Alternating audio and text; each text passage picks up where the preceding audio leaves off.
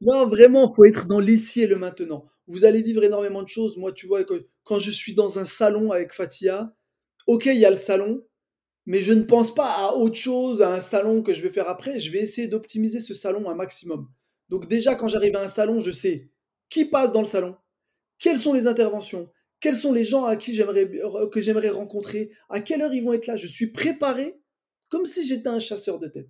Et après, je vais faire des liens. Alors moi, si tu veux, dans les salons, je suis pote avec tous les gars de la sécurité. Je leur offre des biscuits à chaque fois. Les gars, ils savent. Les politiques par où ils rentrent. À quel moment ils arrivent? Parce que c'est eux qui font la sécurité. Donc tu parles avec eux, tu leur dis, tu sais, il y a qui qui vient aujourd'hui? Ah ouais, il y a elle qui vient, il y a lui qui vient. Ok, très cool. Tu sais vers quelle heure et tout? Tiens, un petit biscuit. Et en fait, tu travailles ta relation avec tout le background. Et après, par contre, dans le salon, tu vas voir tes clients, tu vas voir des prospects ou tu vas voir des, des, des produits. Bienvenue sur Comment t'as fait, le podcast de ceux qui veulent comprendre concrètement comment les autres ont fait. Je m'appelle Julien Hatton, je suis cofondateur de l'agence de communication BuzzNative et je vous propose de partir ensemble à la rencontre d'entrepreneurs et dirigeants passionnés et passionnants, pas toujours dans la lumière, mais qui font pourtant rayonner leur structure et leurs équipes. À ces profils au parcours non linéaire, audacieux ou encore atypiques, je n'ai qu'une seule envie, leur poser la question comment t'as fait? Si vous aussi auditeur, vous rêvez de découvrir les coulisses et le quotidien de nos invités, que vous soyez entrepreneur averti, débutant ou en devenir, abonnez-vous et embarquez avec moi chaque semaine pour des épisodes d'une heure qui vous feront gagner des années d'expérience. C'est parti Bonjour chers auditrices, chers auditeurs. Aujourd'hui pour ce nouvel épisode de la saison 3 du podcast, j'ai le plaisir d'accueillir Raibet Tari, cofondateur de Papépi, marque de foot qui élabore et fabrique en France des biscuits sous forme de billes. Salut Raibet Salut Alors écoute, je suis ravi de t'accueillir. Bienvenue sur ce podcast, Les Rencontres d'entrepreneurs. Je veux dire que ton histoire, ou plutôt votre histoire avec ta femme Fatia, puisque vous êtes lancés ensemble dans cette aventure entrepreneuriale, elle est exceptionnelle. Passionné de pâtisserie, d'abord infirmier, tu changes de vie pour devenir patron de l'entreprise Papépi en début 2019 et créer une ligne de production pour sourcer les matières premières, fabriquer et mettre en sachet vos biscuits. Quelques années plus tard, après une crise du Covid-19, un passage dans l'émission Qui veut devenir mon associé et l'investissement de Jean-Pierre Nadir, la victoire des trophées PME RMC 2021-2022, catégorie jeune pousse, lauréat du marathon Pitch du Salon d'entrepreneur 2020, une rencontre avec Monsieur le Président de la République, euh, Emmanuel Macron, à l'Élysée lors du 1er mai. Tu vis maintenant la consécration, celle de passer sur le podcast Comment t'as fait? Plus sérieusement, euh, Fatia et toi, on vous voit souvent dans la presse, vous êtes sur les réseaux, vous êtes hyper actifs, vous investissez à fond pour faire de Papépi une réussite. On te voit aussi dans les écoles auprès des étudiants. Bref, plein de sujets qu'on va aborder ensemble. Pour cela, ce que je propose, c'est de revenir sur ton parcours autour de trois grands chapitres. Le premier, c'est comment tu as fait pour passer d'infirmier à cofondateur d'une marque de biscuits? Ensuite, c'est comment tu as fait pour valider ce concept et le développer tel qu'il est aujourd'hui? Et puis enfin, comment tu as fait pour adapter ton activité à la crise sanitaire Covid-19 et quels impacts sur ton organisation? OK pour toi? Allez, c'est parti Julien. Allez, écoute, c'est parti pour une heure de plaisir. Déjà, avant de rentrer dans la première partie, est-ce que toi, tu peux nous présenter Papépi avec tes mots et nous donner quelques chiffres d'effectifs ou de chiffre d'affaires ou de, ou de... Allez, bah, Papépi, c'est une entreprise qu'on a créée ensemble, Fatia et moi, euh, depuis 2019. C'est une entreprise, en fait, qui fait des billes de biscuits. Donc, c'est en format bowl. Et en fait, on reprend tous les biscuits du monde qu'on va retravailler et qu'on va, euh, va miniaturiser pour qu'en une bouchée, tu retrouves le goût du biscuit original, comme la corne de gazelle, comme un biscuit brésilien, le Beginos. C'est vraiment ça le leitmotiv. C'est de se dire qu'en une bouchée, tu as énormément de goût dans la bouche, tu as un jeu de texture, et que tu n'es pas obligé de manger un gros biscuit pour ressentir le plaisir que tu aurais en mangeant une pâtisserie originale. Donc, on a créé ça, euh, c'est parti d'un délire un délire qui est vite devenu une boîte et euh, où, on faisait euh, avant, euh, on avait un, CA à, 100 000 euros de chiffre d'affaires par an. Là, on est cette année, en, une année, on a fait x10. Wow, c'est beau. Écoute, bravo. On va, tu vas nous expliquer le, parcours en détail. une question que je pose à tout le monde pourquoi Papépi D'où vient ce nom? Alors en fait, si tu remontes euh, un petit peu dans l'historique, j'ai vu que tu avais bien fait tes devoirs, et si tu as bien fait tes devoirs, normalement, tu vas voir que le branding actuel, c'est pas le même qu'on utilisait au début. Il a évolué. Au tout début, tu vois, nous, on est, on est rentré dans le game, on n'y connaissait rien, donc euh, les premiers exemples qu'on a eus euh, en biscuitier et tout, on avait de Michel Augustin et tout, tu vois, c'est normal. Ça, c'est des réussites. qui tu es obligé de t'en inspirer quand tu crées ta propre boîte. Donc, mais nous, on avait créé quelque chose de complètement différent et on, avait quand même, comme c'était Fatia et moi, on vivait quelque chose ensemble, on avait personnalisé un petit peu en créant deux petits personnages. Un qui s'appelait Pape, donc c'est moi. Un deuxième qui s'appelait Pille. Ça faisait Pape et Pille, mais c'est un jeu de mots sur les papilles gustatives. Donc euh, on trouvait la petite dualité assez cool. Et en même temps, on avait toujours ce petit rappel, on est infirmiers tous les deux. Les papilles, c'est un organe qui te permet de te faire plaisir. ok, bah écoute, super. c'est une question que je pose à tout le monde. Ça m'intéresse toujours de voir est-ce que c'est des noms promesses, euh, des noms fantaisistes, des noms patronymes, enfin voilà, de, voir un peu la genèse de tout ça. Euh, bah, ce que je propose, c'est qu'on rentre donc dans la première partie et d'arriver à comprendre qu'est-ce qui t'a mené à, créer Papépille. Donc, première partie, comment t'as fait pour passer euh, d'infirmier à cofondateur d'une marque de biscuits? T'as fait un grand gap. D'où ça vient tout ça? C'est quoi ton histoire? Alors, comment on passe d'infirmier? En fait, c'est l'idée. C'est vraiment ça, c'est l'idée et c'est les gens qui te disent que ton idée est cool, qui valident ton idée. Et c'est vraiment comme ça que a commencé Papépi. T'as pas fait d'études de marché Comment? T'as pas fait d'études de marché. Tu dis c'est vraiment une idée comme ça. Alors là, par contre, nous, on n'a fait ni études de marché. Euh, D'accord. On y est, on est allé en mode et, en plus personne ne nous l'a reproché. En gros, si tu veux, on est par... comme on avait voyagé, qu'on avait énormément de recettes et quand on est revenu en France et que Fatia est tombée enceinte, c'est vraiment parti sur cet exemple où euh, Fatia a eu l'idée au début de faire les recettes du monde aux gens autour de chez nous sur un compte Facebook au black. Donc en fait, c'était ça mmh. un peu notre étude de marché. Et euh, ça a fonctionné. Et derrière, euh, c'est quand quelqu'un nous a demandé pour un mariage de lui faire des biscuits du monde et que au lieu d'y aller bêtement, on a commencé à réfléchir et à se dire mais ce serait cool qu'on fasse quelque chose en répondant à une problématique que nous on vivait, c'est que les biscuits sont toujours trop gros et quand tu veux te faire plaisir, bah, tu tapes un croc dans une corne de gazelle, puis tu essaies toujours de refiler le reste à quelqu'un, tu vois, mmh. quand tu es dans un mariage, parce que tu es, gavé, quoi, et tu veux goûter à plusieurs choses. On s'est juste dit, bah tiens, ce serait cool de faire des formats de tous les biscuits qu'on connaît. Un format simple, une bouchée, et tu retrouves tout en une bouchée. Et en plus, les infirmiers qu'on est, on s'est tout de suite dit, ah ouais, ce serait cool en même temps, euh, ceux qui font des régimes ou ceux qui ont des restrictions euh, alimentaires, en une bouchée, tu te fais plaisir, tu retrouves le goût, donc il y a moins l'aspect privation, tu vois. Et ça peut mmh. peut-être t'aider psychologiquement à mieux gérer euh, tes apports. Et en fait, c'est quand on a eu cette idée, grâce à notre fille qui mangeait un pop-corn et qu'on a pensé à ce format-là, que on a livré le mariage et que le lendemain, la mariée nous appelle en nous disant Est-ce que vous pouvez me donner votre carte pour mes copines? Tu t'es dit un truc. Moi, je suis, je suis infirmier, moi tu me demandes ma carte, je te donne une carte vitale, tu vois. Là, la personne, elle me demande une carte, je dis, tu veux quoi comme carte? Elle me dit, bah ta carte avec tes coordonnées, ton mail pour qu'on puisse faire du business. Je dis, ah bon? Ce qu'on t'a donné là, ça pourrait créer un business?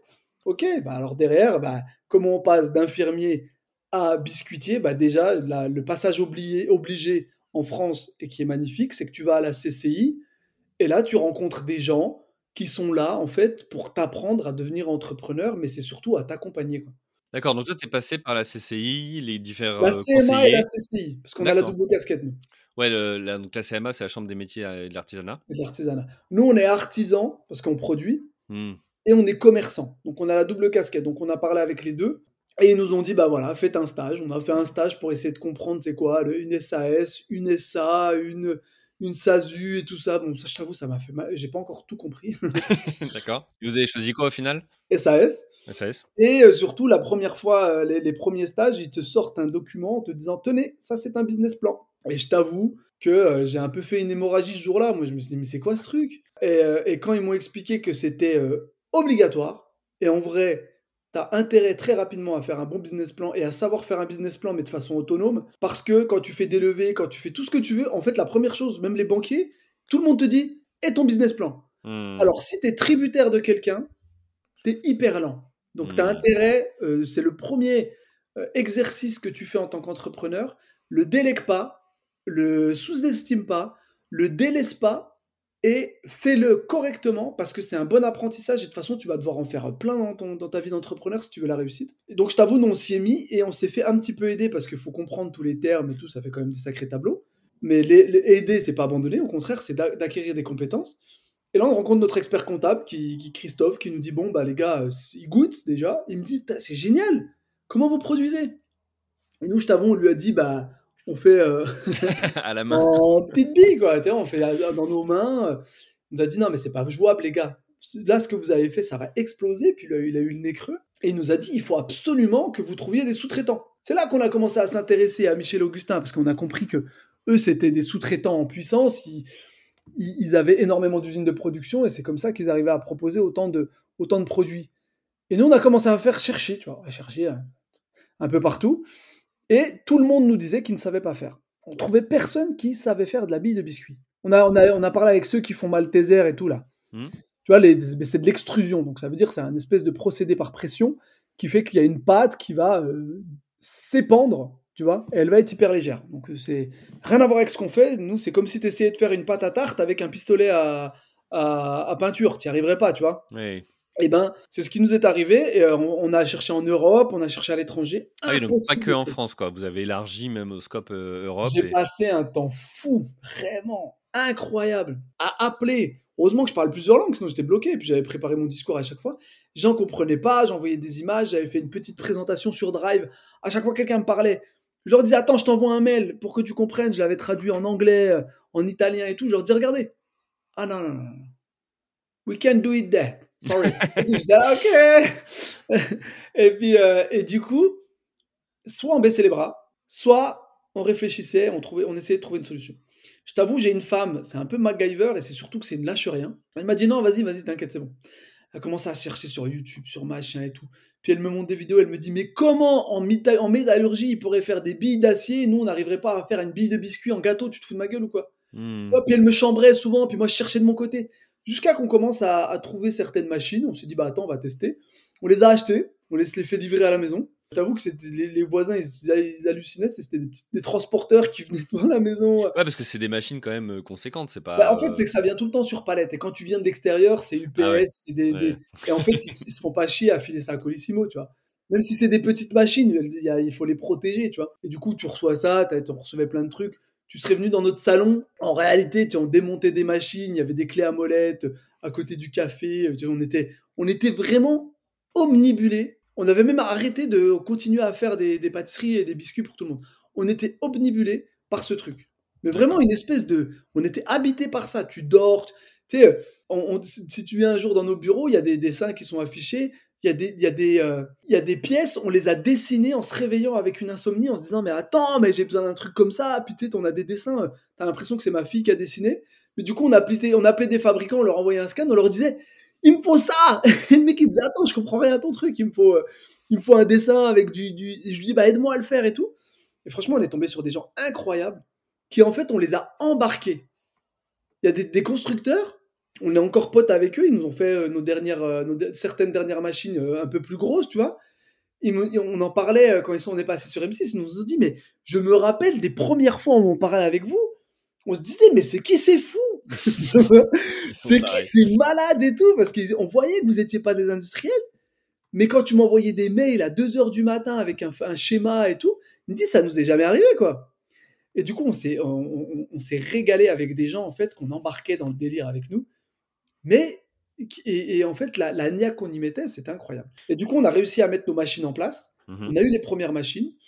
On a allé voir le comptable et lui dire Regarde, on a trouvé le moyen de faire ça de façon rentable. Il nous a dit Génial. On a allé voir les banques. On leur a dit qu'il fallait nous soutenir parce qu'on allait créer une usine et tout. Et en fait, on a, on, a, on a rencontré énormément de banques frileuses qui ont dit Ouais, mais attendez, le risque, il faudrait que vous ayez une caution, perso- caution personnelle. Est-ce que. Nana, et, alors, et là, eux, c'est eux. Et l'étude de marché, et leur machin. Je leur ai dit Mais perdons pas de temps. Le, le temps, c'est de l'argent. Laissez-nous lancer. Et du coup, ils nous ont tous fermé la porte. On est allé voir la région pour avoir des subventions. Et parce que c'était quoi? C'était des gros montants? C'est qu'ils croyaient pas dans le projet? Ça vient. Ah, euh, ils croyaient pas dans le projet. Ils disaient ouais, le énième biscuit. Oh là là, c'est trop risqué. Vous allez vous mettre en production et en commercialisation. Il faut jamais faire ça. Trouvez un sous-traitant qui investit pour vous. Et vous, on veut bien vous soutenir, faire un, un crédit pour faire la boîte. On leur a dit non. C'est notre idée. C'est nous. On va créer l'industrie. On va s'amuser avec ça. Et puis, on va si on le confie à quelqu'un, personne n'a la, la, la- la manière de travailler les biscuits et de réussir à les miniaturiser. Nous, on avait vraiment développé un savoir-faire. Oui, parce qu'au final, c'est ça. Pourtant, ils auraient pu y voir de la valeur, tu vois, de dire, bah, c'est des machines spécifiques, c'est quelque chose de nouveau. Alors, ils ont peut-être vu. Ouais, mais regarde, euh, hmm. on, était des infirmiers qui devenaient biscuitiers. pour eux, c'était pas logique. Eux, ils se disaient, mais pourquoi prendre autant de risques Faites un truc. Eux, pour eux, il y avait que le mot sous-traitance. Mais sous-traiter, il y a plein d'industriels en France. Hmm. mais pas eux. Hmm. Ils, allaient, ils allaient dans des schémas qui les rassuraient. Et en plus, ils se disaient, mais deux infirmiers qui veulent lancer une boîte, mais ils n'ont aucune connaissance. Mais comment ils vont apprendre? En plus, qu'au début, quand on parlait, on maîtrisait pas nos sujets comme aujourd'hui, tu vois. Donc on avait des, des, on était fébrile sur certains sujets, sur le RH, sur le machin. En plus, quand on leur parlait, nous, on avait une idée, on leur disait, on va monter une usine. Le mec, il dit, t'as déjà monté une usine? Je lui dis, non. Il me dit, mais comment tu vas faire? Je lui dis, bah, t'inquiète, je vais me démerder, quoi. Hmm. Et en réalité, eux, ils avaient, eux, ils, il n'avait pas confiance en ça. Il se disait, mais attends, mais c'est incroyable. Le mec, il dit, il va se démerder, il a jamais fait d'études. Non, non, non, non, on ne veut pas prendre le risque. Et au final, on a vendu notre maison pour récupérer le cash. Et ce cash-là, on l'a géré. C'était, c'est un mal pour un bien. On l'a géré au centime près. On a commencé à monter notre usine.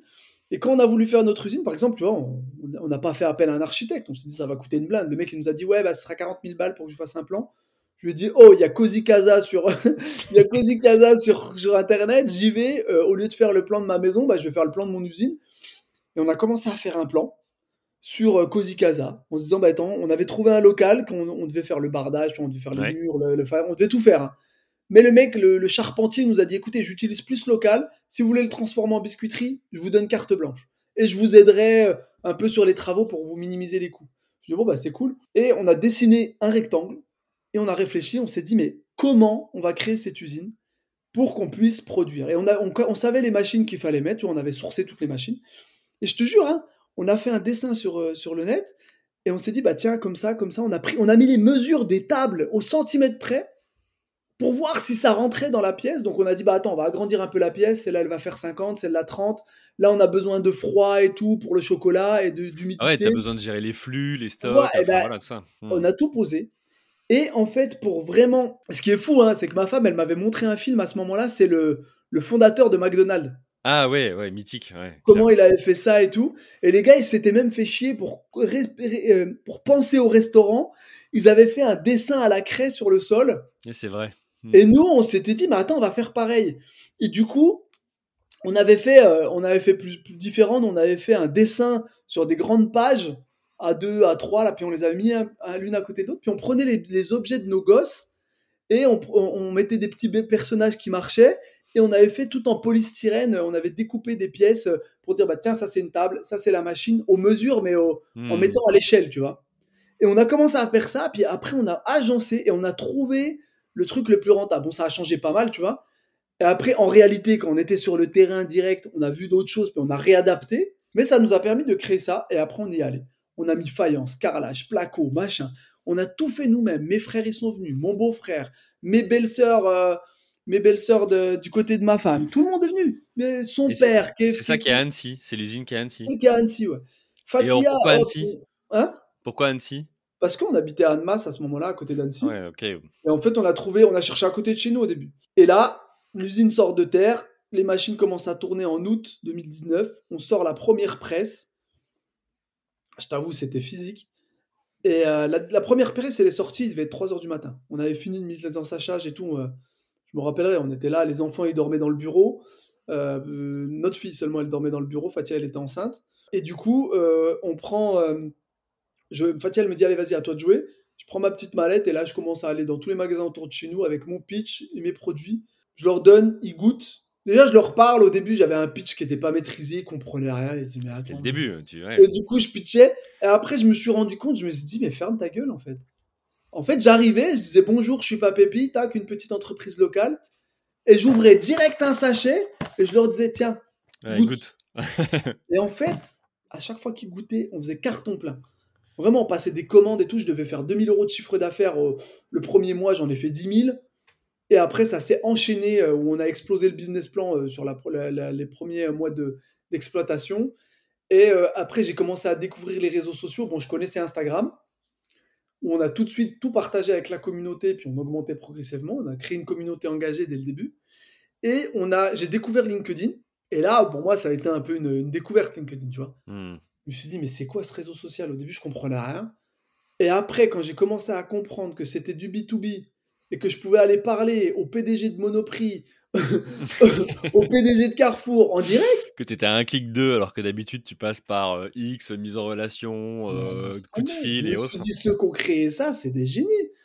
Du coup, je l'ai utilisé. J'ai commencé mon, mon, jeu en rentrant, euh, en, en, rentrant le soir quand les enfants s'étaient endormis, que tout le monde dormait, au lieu de regarder la télé. En fait, j'étais sur LinkedIn à demander des connexions. Hmm. Et après, à vérifier que les connexions étaient bien faites et à commencer à écrire. J'ai réussi à un moment, au tout début, en fait, il y avait le, le mois gratuit. Tu sais, t'as un mois gratuit. Ouais, de l'abonnement, ouais. moi, j'ai adoré ce mois-là. ah, moi, j'ai adoré ce mois-là, mais je, je le paye toujours pas. Hein. mais j'ai kiffé ce mois-là. Et là, bam, bam, bam, bam, j'envoyais des messages à tout le monde parce qu'en fait, t'as pas de restriction pendant le mois gratuit. Et hmm. là, j'ai trouvé l'acheteuse euh, Franprix, innovation. Pas l'acheteuse, c'est la responsable innovation, Romy Tayeb. Et je lui ai écrit. Et c'est mon premier coup d'audace. Et je lui ai dit, bah, regardez qui on est. Je lui ai envoyé deux, trois visuels, euh, deux, trois photos. Et puis, du coup, euh, elle l'a pris vraiment au sérieux. Puis, elle a commencé à parler avec moi. Et me dire, ah bah attendez, envoyez-moi des produits, on va en parler. Je lui ai envoyé des produits. Ça faisait euh, trois mois qu'on existait. Hein. Je lui ai envoyé en express, en chronopost. Même si c'était cher, je dis, ah vas-y, il faut qu'on lui envoie vite. Elle a reçu, elle a goûté le lendemain. Elle me rappelle direct. Elle me dit, bah écoutez, je vais vous présenter en commission innovation. Et si vous êtes élu à l'unanimité, c'est génial. Si vous êtes élu euh, euh, voilà, de façon mitigée, bah, on fait un test dans 50 magasins. Ok, elle me rappelle le surlendemain, elle me dit Bon, vous êtes élu innovation, préparez-vous, on vous intègre dans 300 magasins dans les cadenciers. Et là, ça fait quoi? 3 6 mois, même pas que vous êtes lancé? Ça faisait 3 mois, on devait les livrer 3 mois après, on devait les livrer en février, le temps de se préparer, du, du, de, de bien se référencer. On devait les livrer en février 2020. Et, euh, et, là, ça nous a donné un premier boom. Et là, ça nous a donné confiance. Hmm. Tu vois, on s'est dit des gros acheteurs comme ça, ils ont confiance, ils, ils on est élu innovation. Et en fait, Franprix, ils ont été magnifiques parce qu'en fait, ils nous ont donné la confiance, mais ils nous ont aussi donné, euh, ils nous ont donné une carte innovation que nous, on ne savait pas utiliser. Tu vois, on savait pas qu'on était innovation. Pour moi, je faisais des biscuits, je n'avais pas inventé l'eau chaude. Hein. Ah ouais, ça t'a permis de piger que tu avais un argument, en tout cas un attribut de valeur, euh, une proposition de valeur différente avec cette innovation que les autres n'avaient pas. C'était pas une carte que tu joues au départ. Ouais, ok. Mais là, du coup, qu'est-ce qu'on en a fait de ça? On a commencé à parler à la région, leur dire, les gars, on est innovation. Hein. Ouais. Regardez, Franprix dit qu'on est innovation. Si eux ils disent, c'est que c'est vrai quand même. donc ça t'a ouvert des subventions, des aides, des accompagnements, j'imagine. Exactement. Ça a débloqué énormément de choses et, euh, et, je les remercierai jamais assez. Et tu vois, on est encore toujours chez eux aujourd'hui. Et ça, c'était génial. Et en fait, cette histoire, elle, te montre vraiment que tu, tu, tu vas arriver devant des acteurs qui vont toujours avoir tendance à critiquer ce que tu fais Mmh. et à le démonter. Oui, ou voir les, les, problématiques ou autre. Mais c'est aidant quelque part, parce que toi, parfois, tu le vois pas, ça. Mmh. Clairement. Et en fait, ils vont pas mettre, ils vont mettre d'une part ton idée en, en, branle comme ça pour voir comment tu t'en sors avec ton idée, mais ils vont aussi te tester toi. Mmh. Tu vois? Et ça, je m'en rappellerai à vie, c'est le fait d'être. C'est dur hein, de gérer tout ça. Déjà, toi, tu n'es pas sûr de ton idée. Tu dis, mais attends, est-ce que c'est bon? Et en même temps, on vient de bousculer toi, et en plus, tu prends des risques. Nous, tu vois, on a vendu notre maison, on s'est mis en insécurité totale, on est sorti de notre zone de confort. Attends, j'avais une fille, ma femme était enceinte, mes parents qui me hurlaient dans les oreilles en disant Mais euh, vous êtes fous, euh, nous on a cherché tous une sécurité, d'avoir une maison, d'être posé et tout, et vous, vous allez à l'encontre de ça, et en plus, t'as un CDI, tu vas pas lâcher ton CD. Franchement, moi, mes parents, ils étaient contre, hein. et mes hmm. frères, ils me prenaient la tête. Tu vois, mais ceux qui devaient être aidants me cassaient la tête. au final, l'entourage, quoi incroyable. Et même les, par contre, même les gens, euh, quand tu regardais, ah, vous avez vendu votre maison, ah, vous êtes courageux, mais vous êtes con. C'est limite, ils étaient en train de dire ça, quoi, tu vois. Ouais, limite, ils avaient un peu, pas de pitié, mais de, voilà, de se dire, bon. ouais, ils euh, comprenaient pas, les gens. Ouais, comprenaient pas. Et... Nous, on avait une vision.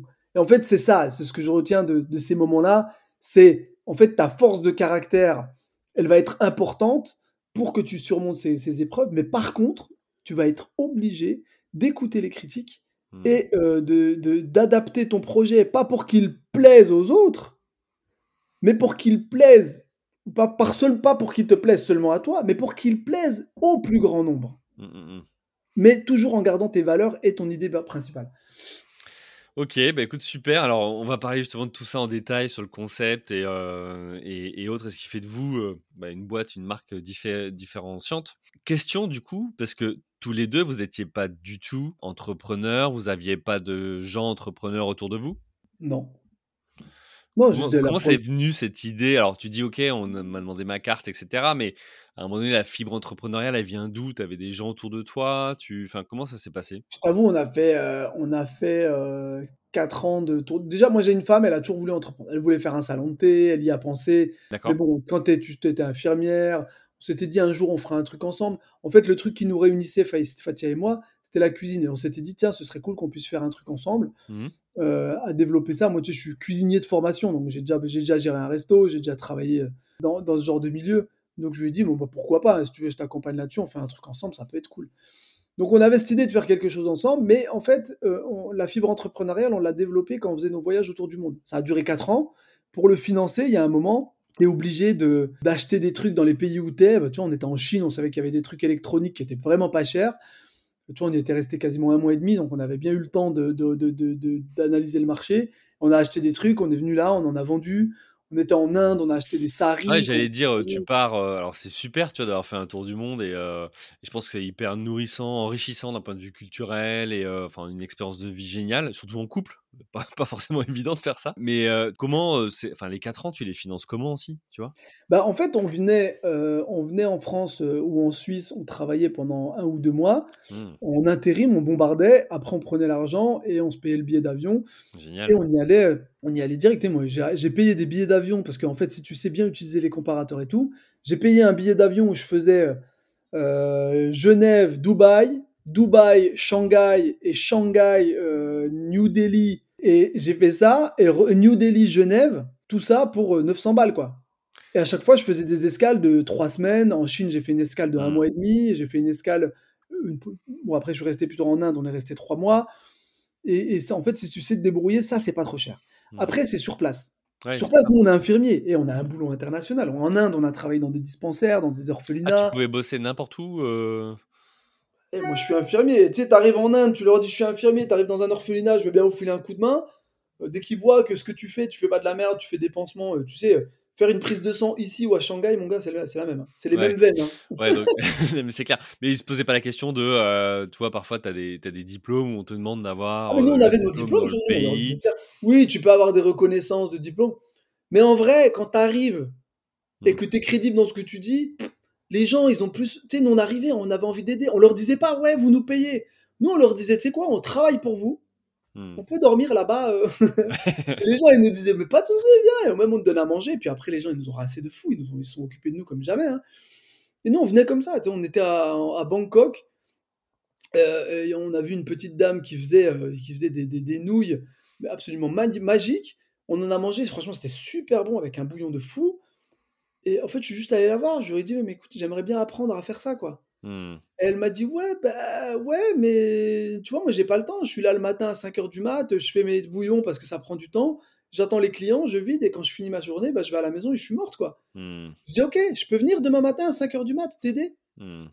Elle me dit, oui.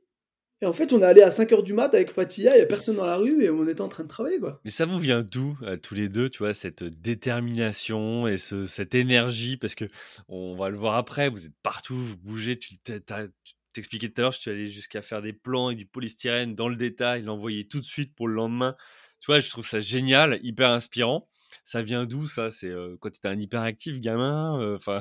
Ah ouais, alors moi, j'ai eu franchement une, une enfance assez difficile. Euh, moi, si tu veux, moi, déjà, j'ai été quelqu'un qui a été étouffé dans, dans, dans ses ambitions, rien qu'à ma naissance. Pas par les gens, mais qui- par, par euh, ma condition. Tu vois, je suis né avec un handicap physique. Mmh. J'ai été coupé par mes, de mes parents. J'ai pas marché tout de suite parce que j'avais un, un problème au niveau de la jambe. J'ai subi énormément d'interventions chirurgicales pour me remettre sur pied. Et euh, ça a duré de 5 ans à 8 ans. Donc, si tu veux, pendant toute ma construction d'enfant, j'étais dans des centres de rééducation à, euh, avec euh, ma, ma famille. Ma mère, elle, elle était à la maison pour aider mes, euh, pour, pour s'occuper de mes frères et sœurs, tu vois. Et tiens, on n'est pas une famille hyper riche. Moi, j'étais à Paris, eux, ils étaient à, Pontarlier, vers Besançon. Et euh, ma famille, c'était euh, le corps soignant, c'était les infirmiers. Donc, j'ai vécu une enfance assez difficile, pas difficile parce que je recevais l'amour que je devais recevoir, tu vois, mais d'autres d'autres personnes. J'ai pas travaillé mon lien familial tout de suite. Et euh, j'avais des douleurs, je vivais avec des douleurs, tu- je vivais avec. euh, euh, j'ai été en fauteuil un temps, j'avais le regard des autres, tu parce que quand tu es en centre de rééducation, tu fais des sorties en centre commercial, tu as les gens qui te regardent, mais quand t'es gosse, tu comprends pas, tu te dis juste, bah, on me regarde comme ça, qu'est-ce qu'il y a, quoi? Hmm. Et en fait, tu te construis à travers tout ça. Et, et après, je suis, euh, tu sais, mes parents, ils ne pouvaient pas être là tout le temps, donc euh, il y a, mais, mais je voyais ma mère, ni, qui sait ni lire ni écrire, prendre le train depuis Pontarlier. Ah, C'était pas comme maintenant, hein, il y a quatre changements, faut pas que tu te trompes dans le train, sait pas lire, pas écrire. de temps, ouais. Hmm. tu vois? Et il fallait prendre, c'est- ça prenait une plombe. Elle arrivait sur Paris, elle devait prendre le métro. Moi qui sais lire, des fois le métro, je me loupe, quoi. Hmm. Et quand j'ai vu ma mère faire ça et arriver jusqu'à moi, parce qu'elle avait un objectif, c'est de voir son fils qui lui manquait et de venir lui donner l'amour qu'il va avoir besoin pour continuer à tenir le coup, tu vois? Et ben, franchement, je l'ai regardé, même mon père faisait ça, je l'ai regardé, je me suis dit, mais waouh, ils arrivent à faire ça. Impossible que je n'arrive pas à faire tout ce que moi j'ai envie de faire, avec le, le- Mm. le bagage de départ dont je pars. Donc après, j'ai grandi, je suis devenu ado, je suis arrivé dans des écoles où bah, je savais pas trop comment me comporter. Tu sais, moi j'étais au CNED, tu sais, je faisais à distance. Ouais, à distance, ouais. Hmm. Tu vois, quand tu es en, en- à l'hôpital, tu fais par distance. Je suis arrivé à l'école, fallait te faire un lien avec les autres enfants, mais il faut comprendre. J'avais encore un petit handicap physique qui se voyait un peu, tu vois, mais bon. Et du coup, j'ai développé euh, cette manière de beaucoup blablater, blablabla, bla, bla, bla, tu vois? Du coup, en fait, tu regardes ce qui se passe là, mais tu regardes pas ce qui se passe au niveau de ma jambe. Hmm. Et j'ai instinctivement attiré l'attention des gens par rapport à ma tchatch, par rapport au fait que je puis être drôle, pour que les gens me regardent, regardent mon visage et regardent pas ce qu'il y a en dessous. Et du coup, j'ai créé cette carapace et ce. C'est pas, c'est pas un personnage parce que ça reste moi, mais j'ai créé cette défense qui fait que pendant toute mon adolescence, euh, en plus d'être hyperactif, je comprenais vite les choses. Parce que ça, c'est ça qui a été l'avantage du CNED, c'est que j'avais des profs, ils venaient, ils faisaient cours que pour moi. Hmm. Ouais, finalement, tu avais un super suivi one-to-one, euh, hyper Voilà. intéressant. Et ils avaient, ils m'avaient appris à comprendre vite, tu vois. En fait, j'attendais personne d'autre, donc en fait, j'ai j'ai travaillé pour apprendre vite. Et quand je suis commencé à arriver dans des classes où euh, bah, le prof, il devait répéter 5, 6, 6 fois la même chose pour que ça rentre, et ben au bout de la deuxième fois, bah, je lâchais, et puis bah, du coup, je bavardais avec le mec à côté de moi. Hmm. Et bah, le mec à côté de moi, je parlais avec lui, et lui, bah, je le mettais en échec scolaire, ça. je- Mais moi, du coup, ça me divertit. Tu as envoyé quelques biscuits depuis pour le. bah, pour que je les retrouve tous parce que les pauvres, je les ai bien emmerdés. Et du coup, je me faisais démonter par les profs, ils comprenaient pas un peu ma personnalité. J'avais une personnalité un peu atypique, tu vois. Hmm. Moi, euh, moi, écoute, j'étais comme ça, j'étais un peu fantasque. Et, et après, quand je suis devenu euh, étudiant et tout, bah, j'étais toujours différent de tous ceux qui sont dans ma classe. Et ça, ça a été compliqué. Même quand j'ai été étudiant infirmier, moi, j'ai toujours. euh, Je, je sais ce que c'est que soigner quelqu'un, de, d'être patient, tu vois. Hmm. Je l'ai été pendant longtemps, même après, euh, quand j'ai grandi, je suis retourné à l'hôpital pour des suivis, pour des. C'est pour ça que tu as choisi euh, la voie de l'infirmier ou pas du tout? Bah, écoute, dans ma famille, il y a, en plus de moi, il y a trois autres infirmiers. D'accord, ouais, donc ça aide à. mais, mais moi, j'avais toujours eu ce lien. euh, en fait, tu sais, le corps médical avec moi quand j'étais petit, c'était ma famille. Hmm. Tu vois, ces gens-là, c'est plus que des personnes qui vont venir faire une prise de sang ou te donner des médicaments. C'est vraiment des accompagnants de vie Hmm. qui viennent et qui, qui sont là, surtout pour un enfant comme moi qui était isolé. Je voyais, mais je me rappelle encore hein, de, de certains infirmiers, j'ai des flashs comme ça, qui restaient beaucoup avec moi, qui, qui avaient beaucoup de patience et qui essayaient de, de, de, pallier à ce rôle de mère que ma mère pouvait pas faire parce qu'ils ils se rendaient compte que j'étais isolé, tu vois. C'est des gens conscients de ça. Et c'est des gens tellement engagés en tant qu'infirmier. Ouais, mais c'est des vocations, hein, clairement. Bah, exactement. Et, et c'est pour ça que après j'ai eu ce besoin de rendre. Et, et j'avais besoin de rendre à d'autres patients et de reprendre ce rôle-là et de le rendre. Et du coup, bah, je me suis retrouvé infirmier, mais j'avais, j'avais décidé, je sais pas si tu connais Dr Patch, Non, c'est quoi?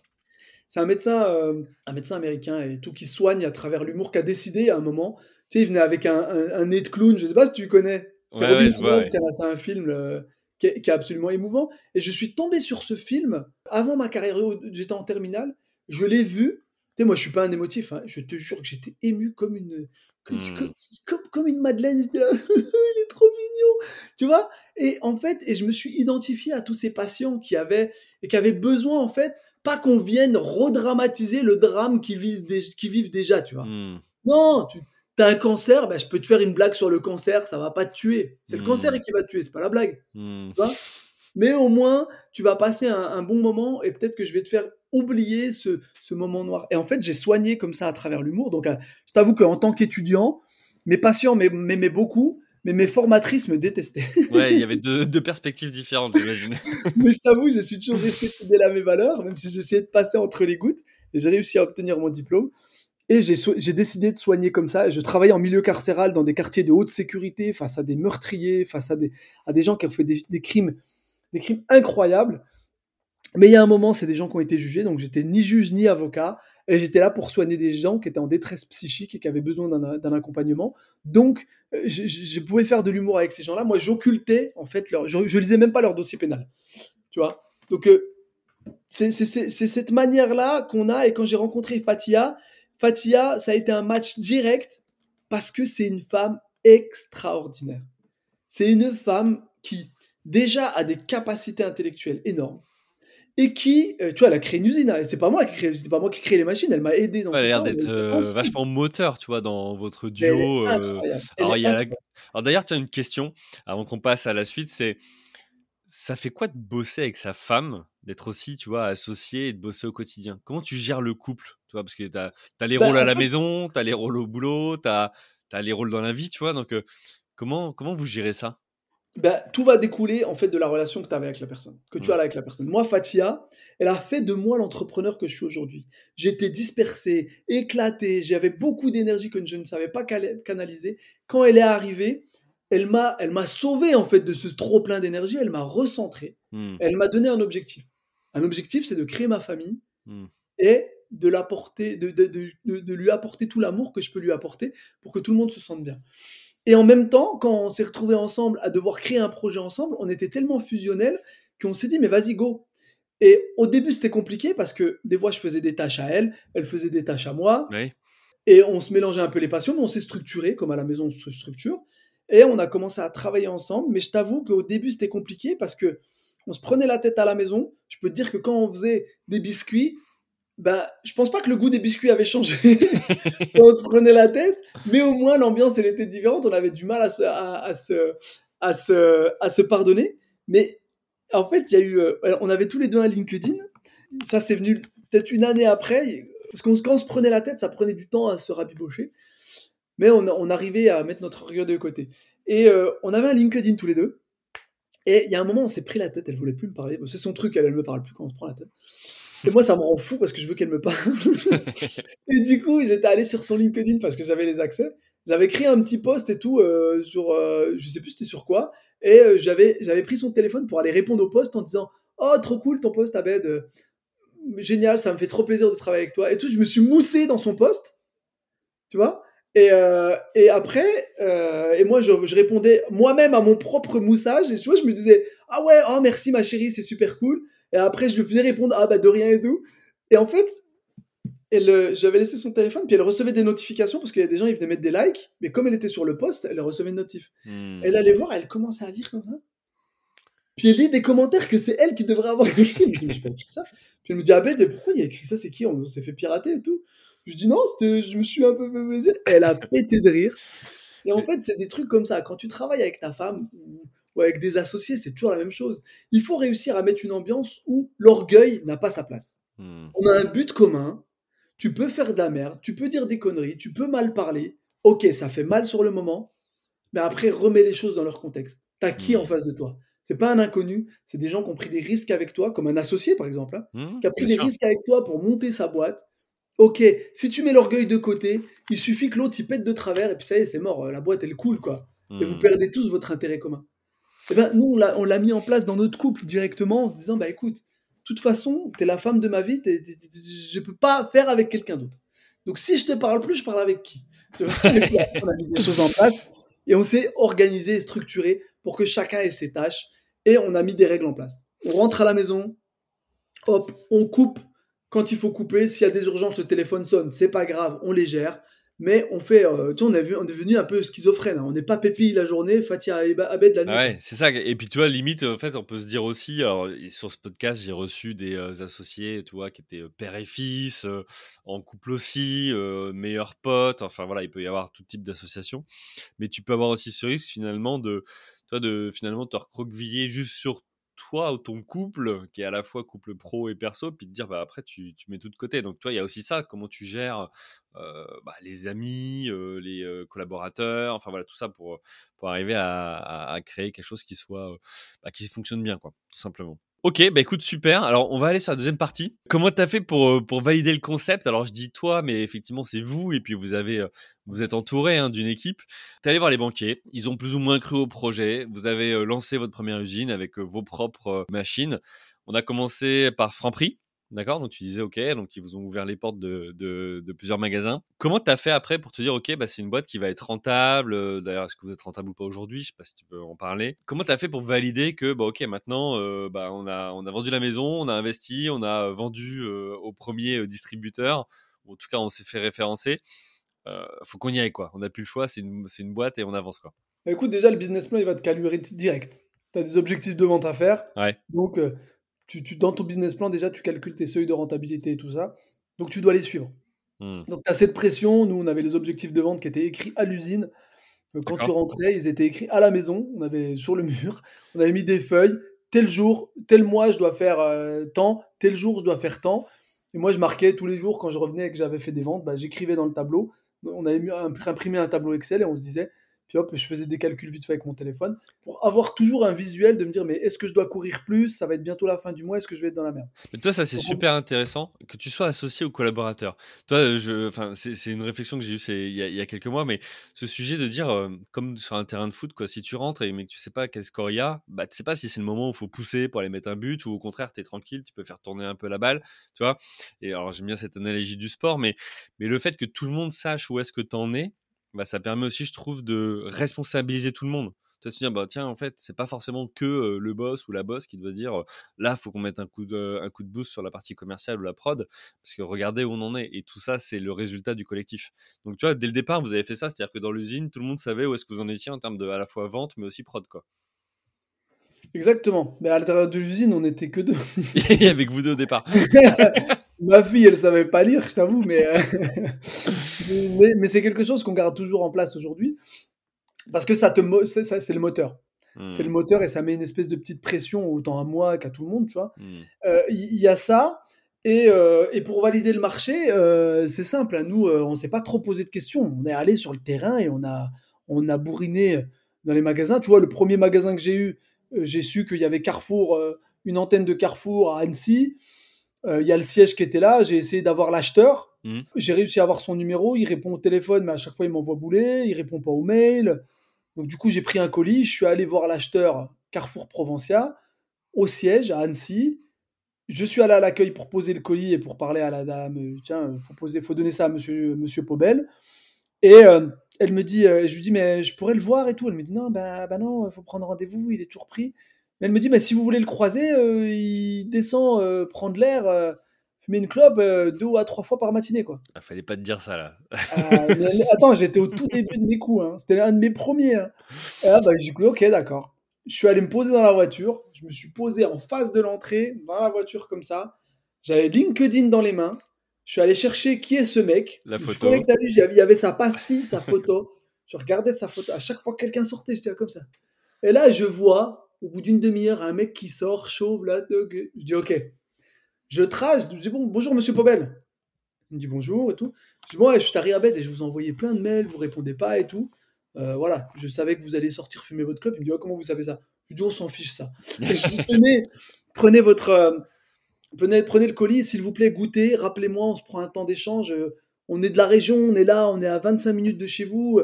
Aidez quelqu'un de local, regardez, on a un truc, personne ne l'a et il rigole et tout, il me dit ok, ok, c'est bon, je te le donne ton rendez-vous. Il m'a reçu deux heures mhm. et incroyable, incroyable. Le mec, il a tout de suite vu que j'étais pas dans le, dans le game, tu vois, que j'y connaissais rien à la commercialisation. Il m'a fait faire des prêts à vendre, donc un espèce de truc où dedans tu peux ranger les produits. Hmm. Il m'a fait faire des PLV, des, des, des, espèces de pubs comme ça où tu mets des produits. Il m'a expliqué comment les vendre et comment faire un pourcentage de vente pour pas plomber mes prix d'achat et mes prix de vente. Non, mais il m'a fait un cours d'économie pendant mmh. deux heures où il m'a expliqué plein de trucs. Et à la fin, il était tellement content d'avoir appris tout ça et d'avoir un mec en face de lui qui était en train de boire ses paroles, qui m'a dit écoute, je vais faire un mail aux 80 magasins et tu vas voir, tu vas avoir des commandes. Maintenant, il faut juste que toi, tu tiennes le coup parce qu'ils vont te commander. Il faut que tu ailles livrer, tu mets en place. Ouais, Et, tu vas les faire, tu vas les livrer en un par un. Je lui dis, vous pouvez pas me mettre en centrale? Il me dit, non, non, non, non. Tu fais tes preuves en un par un et après, je te mets en centrale si besoin. Ok. Je dis, ok. Donc, en fait, moi, je travaillais de nuit en tant qu'infirmier. Je finissais à 7 h du mat. Je passais à l'usine. Je chargeais. Et des fois même, ma voiture était chargée quand j'étais au boulot. Et après, je traçais dans les magasins. Je prenais des rendez-vous. Je mettais trois magasins par, par jour. Donc, de 7h30 jusqu'à euh, midi et demi, j'installais les trucs. J'allais parler avec les chefs de rayon. Je leur dis, tenez, goûtez, là. Et après, je repartais. Et puis, je dormais un peu l'après-midi. Je retournais bosser en tant qu'infirmier de nuit. Et j'enchaînais. Et, euh, et c'est comme ça qu'on a vraiment validé le business plan parce que il fallait vendre, quoi. T'as fait le job de chef de secteur, quoi. T'es allé euh, dans, dans les. Ah, mais et je le fais toujours. Je suis encore, c'est moi le responsable commercial. Ok, bah tu vois, c'est c'est génial parce que alors euh, tu, tu disais c'est pas ton c'est pas ton premier coup, mais tu, tu viens de faire la même chose à l'Élysée, hein, on- qu'on se le dise. Ah, l'Elysée, si je te raconte l'histoire, c'est c'est pas du tout la même. hein. C'est encore, c'est l'Elysée. Vas-y. Qu'est-ce qui s'est passé là? Ben, tu vois, tu l'as en avant-première, personne ne la connaît. Vas-y. Tu vois, l'Elysée.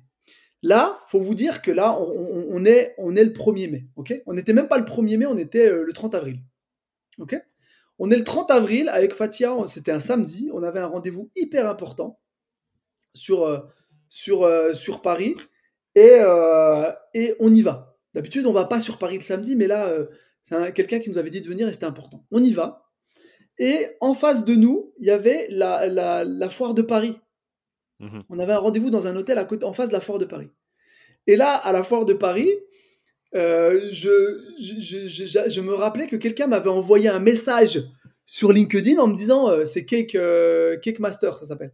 Des jeunes filles qui ont lancé des, kits pour faire des cakes. Et elle me dit est-ce que tu peux passer à la foire de Paris? Je dis ah, je suis désolé, j'ai pas le temps et tout. Et en fait, on a fait le rendez-vous à Paris. Et Fatia, elle devait repartir sur l'île. Moi, je devais partir sur Besançon voir ma mère. Donc Fatia, elle est partie prendre son train après le rendez-vous. Et moi, il me restait 4 heures à attendre avant d'aller à la gare de Lyon. Je me suis dit, bon, vas-y, je vais aller faire un coucou à la. Et je lui envoie un message sur LinkedIn parce que je suis un crevard et je voulais pas payer 10 euros pour rentrer. et je voulais avoir une invitation. Et elle m'envoie une invite, je rentre. Et là, dedans, bah, je vois des gens qui ont fait qui veut être mon associé, euh, comme euh, la, French Baguette, là, qu'il y avait aussi. Euh, euh, ah, je me rappelle plus, il y avait qui. Mais il y avait trois personnes qui font. Euh, qui, qui faisaient ça. Alors, je vais leur parler un peu. Ah, puis ils sont contents, ils font une story et tout. Et, euh, et je vais voir eux, Cake Master, les remercier et tout. Je fais une petite, une petite story avec eux parce que je voulais leur donner de la force. Et leur concept est assez cool. Et là, je vois euh, des filles qui font des bonbons que je connaissais un peu, que j'avais vu sur des salons. Et je parle avec elle, puis, euh, puis elle me dit euh, Ah, euh, moi j'essaie de lui dire Mais écoutez, les filles, euh, on vous voit pas assez dans la presse. Vous êtes des filles entrepreneurs.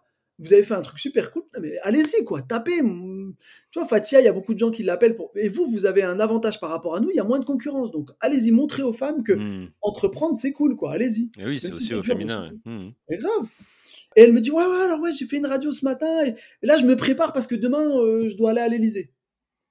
Dis ah bon tu dois aller à l'Elysée Je dis ouais j'ai été invité par le président de la République pour aller à l'Elysée. Je, Ah, bah, je me dis cool. et en même temps qu'elle me dit ça, en fait si tu veux moi j'ai déjà rencontré le président avant sur un salon. Mm. Donc je l'avais déjà bien branché une fois. Et depuis, euh, j'ai rencontré Franck Reister, j'ai déjà branché beaucoup de ministres. Et en fait, j'ai des liens avec les cabinets ministériels parce qu'ils m'ont aidé à, à booster mon, activité sur, euh, sur le projet Papépi. Donc, j'avais un lien avec un chargé du cabinet du président avec qui je parlais sur LinkedIn. Je prends mon LinkedIn et en plus, pendant la, juste avant la campagne, je lui avais envoyé des biscuits pour lui dire tiens, euh, je vous donne un peu de force, vous allez voir, ça va être dur pour la campagne. Mhm. Et j'en ai envoyé à plusieurs cabinets. J'en ai envoyé à Mélenchon, j'en ai envoyé à d'autres parce que j'avais leurs liens et je voulais les remercier parce qu'ils avaient fait une vidéo avec moi assez cool. J'avais envoyé aussi à. Oui, on avait Bon, vu. envoyé à pas mal de gens. ou Et euh, là-. J'envoie. Et et là, je dis à, à Philippe, je dis Philippe, euh, par message, je dis Philippe, euh, je viens d'apprendre qu'il y a un truc à l'Elysée pour le 1er mai, c'est cool. Pourquoi vous nous avez pas invités? C'est dommage. Moi, je t'ai envoyé des biscuits. et C'est ce que je dis au président. je lui dis au président là. Et, euh, et du coup, euh, je lui envoie ça et il me répond rapidement. Il me dit Bah non, mais il y a rien, Abed, à l'Elysée demain. Et je lui envoie une capture de le président reçoit pour le 1er mai remise du muguet. Je dis Bah il y a ça. Elle me dit Ah oui, ça. Je dis Bah oui, ça. Il me dit Ok, ok, envoie-moi ton nom, ton prénom, ton, ta date de naissance et tout. Je vais te faire rajouter sur les listes et tout. Donc tu vois, on s'incruste. Mhm. On s'incruste dans une fête, on n'est même pas invité, tu vois. Et du coup, je sors et tout, j'organise, je dis à Fatia, écoute, j'annule mon train, on revient demain et tout, je reviens vers toi. Et, euh, et après, du coup, euh, on est venu à l'Elysée le lendemain. Et on, on, sans réfléchir, on s'est dit, mais attends, on s'est demandé hein, si on devait s'habiller comme des pingouins et tout. On s'est posé la question. Après, on s'est regardé avec Fatia, on s'est dit, mais c'est pas nous. Ouais. Soyons nous-mêmes. Et en fait, on s'est habillé en mode comme d'habitude quand on va au bureau. On s'est dit, on va imposer qui on est, sans manque de respect, parce qu'en fait, je suis à l'aise dans mes vêtements comme ça. On est arrivé à l'Elysée. Déjà, les gens, ils étaient tous habillés super bien, comme si c'était un mariage. Nous, on était en mode euh, oh, merde, et, euh, et en mode entrepreneur, si tu veux. Et on est arrivé déjà, on détonnait par rapport à tous ceux qui étaient là. Donc tout le monde nous regardait. Donc j'ai dit à Fatia, bah, je crois qu'on est en train de faire un beaucoup de pub là. je crois que là, ils, ils vont retenir le nom sur le, sur le suite. Mais ce qui était marrant, c'est qu'il y a des gens, ils sont venus nous voir nous dire Ah, mais je vous ai vu sur M6, c'est incroyable, Mm. super, bravo. Et en même temps, j'écris au mec sur LinkedIn, là, à Philippe, et je lui dis Eh, euh, je peux pas parler à quelqu'un euh, qui me facilite l'accès pour le président? Il me dit Ouais, parle à la chargée du cabinet.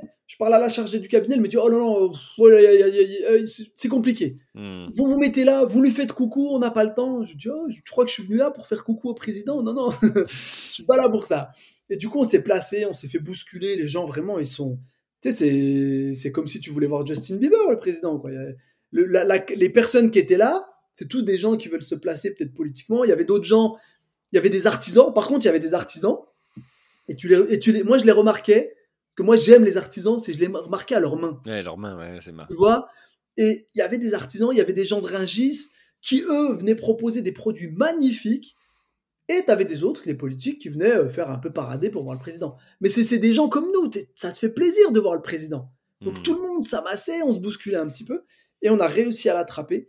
Et puis après est sorti ce qui est sorti, et ça a eu la conséquence que euh, on a parlé avec le cabinet, mais en septembre, on, sera reçu par le, par le, par le Ouais, parce que dans la vidéo, alors j'invite tous, euh, nos, toutes nos auditrices et auditeurs à, à aller regarder cette vidéo. hein. Tu l'as déjà postée ou pas Non, encore sur. Elle est sur LinkedIn, ouais. Ouais, déjà. Elle a fait quand même euh, quasiment euh, 2 millions de vues là. Ouais. Et euh, où tu chopes bien le président, euh, tu lâches pas la main, ou c'est lui qui te lâche pas la main d'ailleurs? Tu me- ah, Ouais, ouais, c'est. Bah, la main? Et, euh. Et t'as réussi à choper ton rendez-vous de 20 minutes, donc euh, chapeau. Mais tu vois, ça c'est c'est top parce que, alors euh, on est en train de parler d'abnégation, d'énergie, de détermination. À un moment donné, tu, tu, tu mouilles la chemise, le maillot, quoi. Tu y vas et tu oses. Et moi, je trouve ça super, tu vois, ce côté audace, parce que euh, t'en as plus d'un qui aurait pu s'arrêter et dire, bah non, euh, toi, le tout premier gars au départ, euh, où t'as attendu sur le parking, qui fume sa cigarette pour, pour l'avoir, bon, bah il m'a dit non, j'ai envoyé deux, trois mails, je m'arrête là. Bah non, en fait, pour toi, justement, c'était peut-être même un jeu, tu vois, d'aller moi, c'est moi ça qui c'est est mieux top. que tu me dis pas non. Bah je te dis honnêtement, vaut mieux que tu me. Julien, dis-moi peut-être. me dis jamais c'est non. mieux que non. Parce que non pour toi, c'est vas-y, euh, je, je vais tout faire pour l'avoir. Mais tu vois, mais ça c'est top parce que ça montre aussi la, la différence euh, dès lors que tu veux te lancer ou justement marquer une différence. Bah, il suffit pas d'avoir le bon produit ou autre, il faut arriver à le placer, il faut arriver à le faire savoir, il faut arriver à aller se faire sa place parfois. Et ça c'est top, euh, tu vois, c'est vraiment quelque chose que vous avez et vous osez. Alors, il y en a à qui ça déplaît, évidemment, puis il y en a justement qui sont plutôt fans et qui disent, bah, ça, c'est top, et, et, et, et justement, ça vous ouvre des portes. Par rapport à ça, du coup, M6, tu en as parlé tout à l'heure. Comment Ouais. t'as fait pareil, tu vois, pour aller à qui veut devenir mon associé? Bon, casting normal. Hein. Ok, donc tu postules, tu fais un dossier, tu t'es dit ça, ça va être Postule, un je fais un dossier, c'est Moundir qui m'appelle pour me dire que le casting est réouvert. D'accord. Oui, Moundir est devenu un pote. ouais, je vois ça. Voilà, il m'appelle, il me dit ah ben, allez-y avec Fatia. On s'inscrit, on passe le casting, mais quand même quelques mois avant, j'avais rencontré Anthony Bourbon D'accord. en me faisant passer pour Chronopost et du coup, j'avais fait une levée de fonds avec lui, puis il m'avait donné 300 000 euros en 15 minutes. Et euh, du coup, euh, je m'inscris à qui veut être mon associé en disant rien à personne. Il n'y a Mhm. que Moundir qui le savait. Et euh, à la phase finale, ils nous disent Ok, dans 10 jours, vous venez tourner. Et c'est là que Anthony m'appelle le lendemain en me disant Écoute, Abed, il y a un problème. Je lui dis Qu'est-ce qui se passe? Il me dit Je suis jury dans qui veut être mon associé. Je lui dis Mais c'est génial. Il me dit Non, c'est pas top parce que je dois signer, j'ai des avocats dans mon bureau, je dois signer un document comme quoi je ne connais aucune startup, sinon il y a conflit d'intérêts. Ah ouais. Et du coup, il me dit appelle la prod. Je dis ah, c'est vrai que j'ai pas du tout parlé de toi à la prod. et que qu'on avait fait la levée de fonds avec vous. Pour moi, c'était de la love money, c'était pas vraiment une levée de fonds. Et du coup, euh, je leur explique et ils nous blacklist. D'accord. Et en fait, on devait pas faire qui veut être mon associé. Donc toute l'histoire, là, t'entends parler de nous, c'était c'était mort, c'était fini. Hmm. Et là, du coup, c'est parce que, c'est ça l'entrepreneuriat, c'est planter des graines et avoir du réseau. Parce que je connaissais Moundir, j'ai pu dire à Moundir, regarde ce qui se passe. Et parce que Arthur, le, producteur de l'émission, nous connaissait déjà, on lui avait envoyé des produits pendant ses vacances, on lui avait déjà parlé, il avait déjà vu un de nos pitch deck et tout, que Mundi rappelle Arthur, lui dit écoute, regarde ce qui se passe, c'est bizarre et tout, tu veux pas regarder Arthur il dit oh c'est dommage, c'est bizarre, qu'est-ce qui se passe? Il appelle la prod, il dit mais attends, on peut pas trouver une solution, même s'ils se connaissent, ce serait pas trop grave quoi. Et après tout le monde réfléchit un peu et il, trouve une super solution, c'est d'enlever Anthony quand nous on passe et mm. mettre quelqu'un d'autre à la place. Et euh, tout se résout, comme problème. Et par contre, il nous appelle trois jours avant en nous disant Bon, ok, c'est bon, vous serez quand même euh, sur le tournage, mais il faut venir dans trois jours. Ouais, T'as trois jours pour te préparer. On a, Deux filles, on a deux filles, on habite Annecy, c'est à Paris. Il fallait préparer le pitch, fallait préparer les. On n'avait pas l'idée du costume encore, on n'avait ni l'idée de toute la scénographie que tu as derrière. On fait en commandant de bord. Euh, on savait pas. ça, ça. Hmm. Avec Fatia, on a posé les gosses chez ma mère on a tracé en voiture pendant qu'on roulait, on essayait, on écrivait le pitch, on se testait. Après, on a, on, a, tout préparé et on a fait l'émission. Et c'est comme ça qu'on est passé sur M6. Bon, bah écoute, super. Tu as encore un bel exemple de ténacité et, euh, et, de détermination. Donc, euh, il, y a, la ténacité, mais il y a les, graines que tu plantes. oui, avant. Ah, ça, c'est hyper important et c'est hyper important de les dire aux entrepreneurs. C'est En fait, tout votre parcours d'entrepreneuriat, vous allez planter des graines. Tu vas faire une rencontre dans un salon trois ans avant, tu vas dire ce mec, c'est un tocard, il m'apportera rien. Respecte tout le monde, hmm. parce que tout le monde essaye de faire le mieux qu'il peut. C'est peut-être différent de toi, mais cette personne, tu vas la rencontrer dans trois ans. Comme certains ont dû dire, ouais, c'est qui ce tocard à moi, tu vois? Et pas travailler sa relation avec moi. Aujourd'hui, peut-être on serait super potes, et s'il me demandait un truc, de toute façon, que tu sois pote avec moi ou pas, tu me demandes un truc, je te le donne. Mais c'est du réseau que tu te fais petit à petit avec les rencontres, mais c'est surtout que tu fais ta réputation. Mmh. entrepreneur. Toi-même, tu es bien placé pour savoir que le monde du business et l'entrepreneuriat, c'est un petit monde. Tout le monde se connaît. Et en fait, nous, on a tout de suite été clean avec tout le monde. Il y a un truc qui va pas, on te le dit. Il y a un truc qui est louche, c'est bizarre, on te le dit. Il y a un loup, et eh ben on se sauve. Tu vois Et on, a toujours, on était toujours resté droit dans notre basket. Et aujourd'hui, on a une bonne réputation en tant que, on a une bonne réputation en tant qu'entrepreneur. Ok, bah écoute, top. Bah, bravo pour votre chemin. On attaque la, dernière partie. Il te reste quelques minutes, vite fait. Sur comment tu as fait pour t'adapter au Covid-19 Parce que tu, tu, lances quand même en 2019. Euh, quelques mois après, euh, bah, le Covid arrive, avec les fermetures, etc. Comment vous avez fait? Ça a eu quoi comme impact sur votre activité? Ah, simple, nous je te rappelle, on est infirmier, donc déjà euh, on pose là, on pose là, on, est obligé d'oublier pas Pépi pour aller s'occuper des Français. Donc, parce que tu es infirmier, ouais, tu étais obligé de reprendre du. Alors, euh elle s'est fait réquisitionner. Elle était en dispo, elle a été retournée, obligée de retourner travailler. Et euh, en fait, euh, elle a retourné en, travailler en tant qu'infirmière. Et derrière, moi aussi, donc j'étais infirmier, j'ai fait plus d'heures. Mmh. Et derrière, la boîte, elle coule. En fait, les magasins ne commandent plus, c'était hyper galère. Parce qu'en fait, nous, on a un produit nouveau. Donc, quand tu vas et tu dois déguster des produits pour présenter le produit pour que les gens comprennent, oui. Bah là, on pouvait plus le faire, c'était terminé.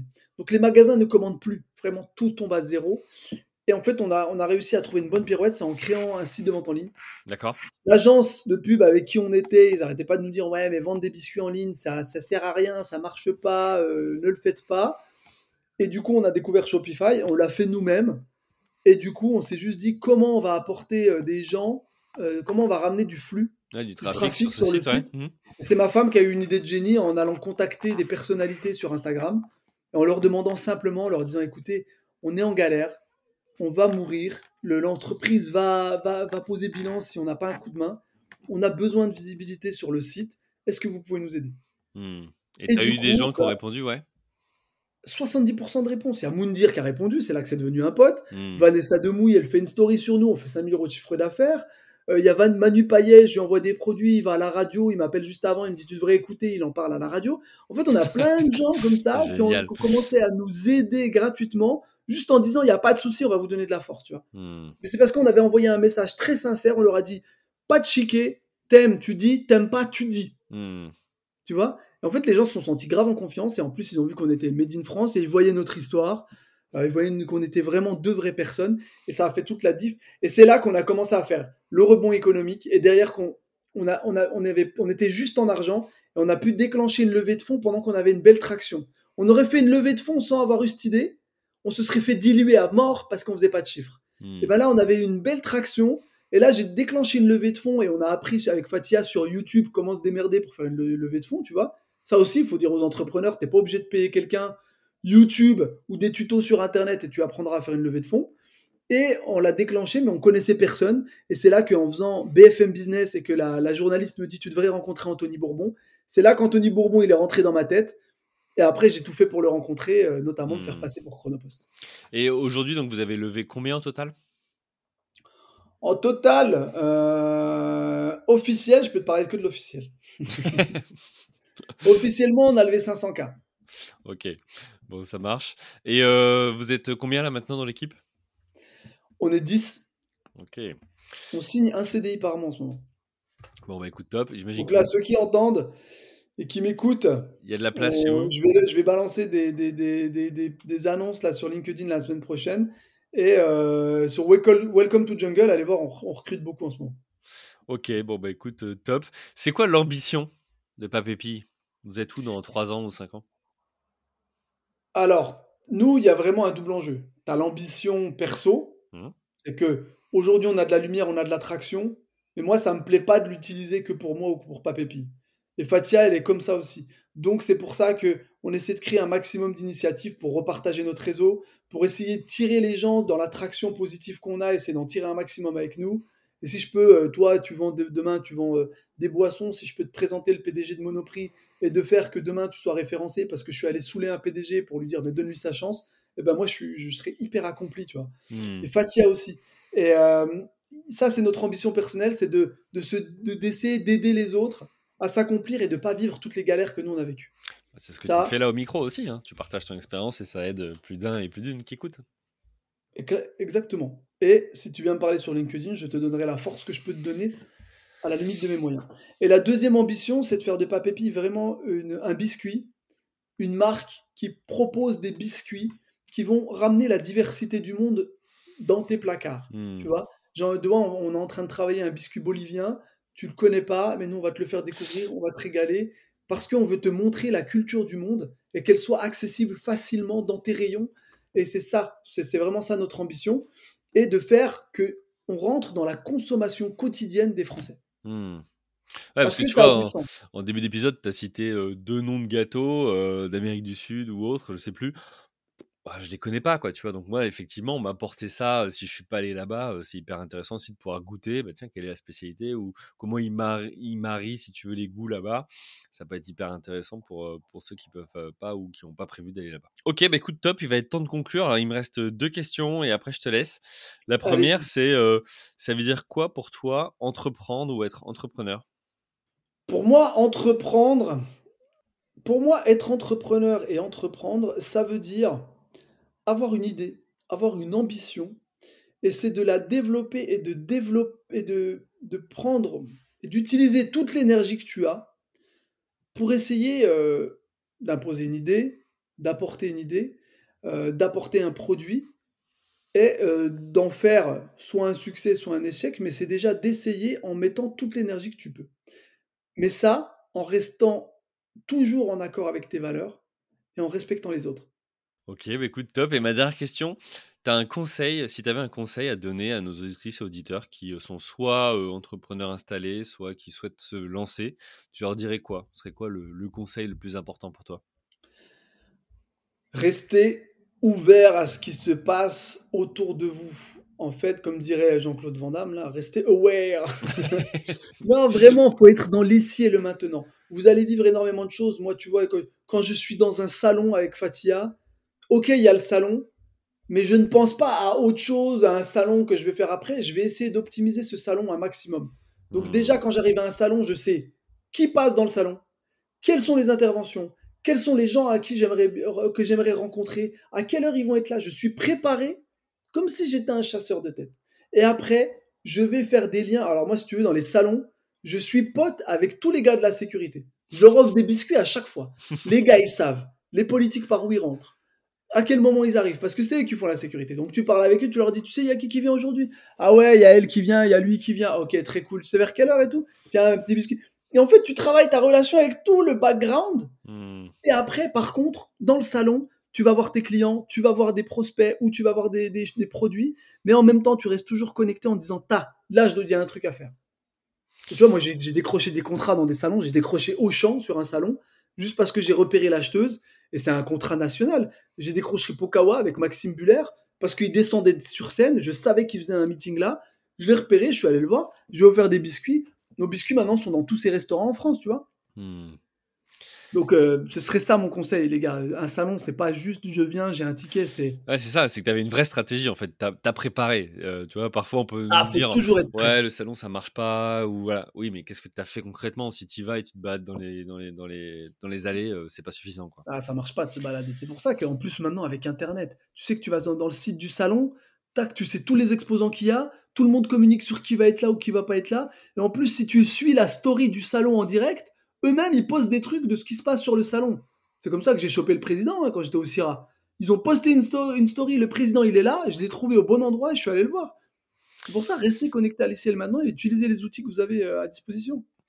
Bon, bah écoute, top. Bah écoute, merci beaucoup. Merci pour ton retour d'expérience. Merci, pour ton énergie, ta détermination. Voilà, tout ça, c'est hyper enrichissant pour, euh, pour tous ceux qui. Là, je parle avec le ventre. Hein.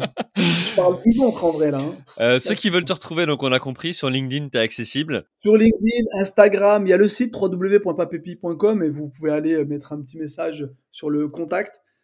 Vous pouvez aller acheter des biscuits aussi, évidemment. Et puis, euh, bah écoute, merci à toi, merci à vous aussi qui nous écoutez euh, chaque semaine sur ces retours euh, précieux hein, d'expérience de la part d'entrepreneurs au masculin et au féminin qui voilà acceptent de nous donner des détails, des anecdotes et concrètement comment ils ont fait pour bah, développer ou créer leur entreprise. merci à vous pour toutes ces écoutes. Merci à vous aussi pour vos notes hein, sur Apple Podcast, sur Deezer, Spotify et autres. Merci pour votre fidélité. On est déjà à la troisième saison. c'est un réel plaisir, c'est du kiff tous les jours. donc merci à vous aussi de, de me faire vivre ça. Je vous souhaite une bonne journée et je vous dis à la semaine prochaine. Bye. Merci à vous, chers auditeurs, d'avoir suivi l'épisode jusqu'au bout. Si vous êtes arrivé jusqu'ici, c'est que le podcast vous a plu. Alors pour nous aider à continuer, rendez-vous sur votre plateforme d'écoute de podcast préférée et laissez-nous un avis 5 étoiles avec un commentaire positif ou un message pour notre invité du jour. Parlez du podcast autour de vous, c'est le meilleur moyen de nous aider à vous proposer du contenu de qualité. C'en est fini pour aujourd'hui, un grand merci à vous et à la semaine prochaine.